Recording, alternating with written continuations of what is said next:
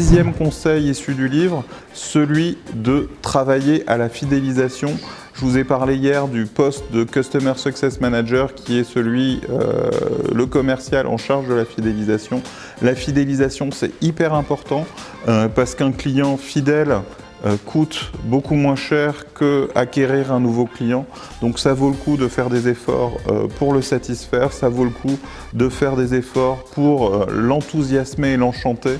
Il pourra devenir un ambassadeur de votre marque. C'est quelque chose d'un peu bateau, mais c'est trop souvent négligé et oublié par les entreprises. Travaillez à la fidélisation, ça installe de la récurrence. Mettez en place aussi des modèles particulièrement adaptés à la fidélisation que sont les modèles d'abonnement de récurrence euh, qui permettent euh, d'enchaîner les contrats. Une fois que vous aurez acquis les clients, que vous les aurez satisfaits, ils deviendront, ils généreront des revenus de façon régulière et permanente. C'est beaucoup mieux euh, pour vos business models, c'est beaucoup mieux pour créer de la valeur. Voilà, ce, conseil est terminé. Je vous invite à découvrir celui de demain qui est doubler les prix. Euh, c'est assez clair, c'est assez ramassé.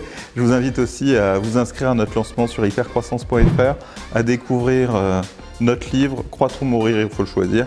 Merci à tous, enjoy the day.